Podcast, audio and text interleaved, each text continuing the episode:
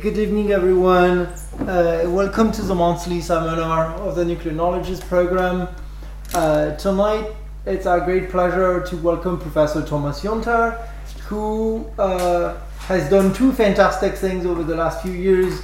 One of them is to publish uh, The Key to Nuclear Restraint, which is a, a, a full account, the first uh, full account of Swedish nuclear adventures uh, towards uh, making plans to acquire nuclear weapons and uh, leading to a policy of uh, restraint that was sustained over the years. The second great thing that Thomas did is to agree to join the advisory board of this program, for which I'm extremely grateful.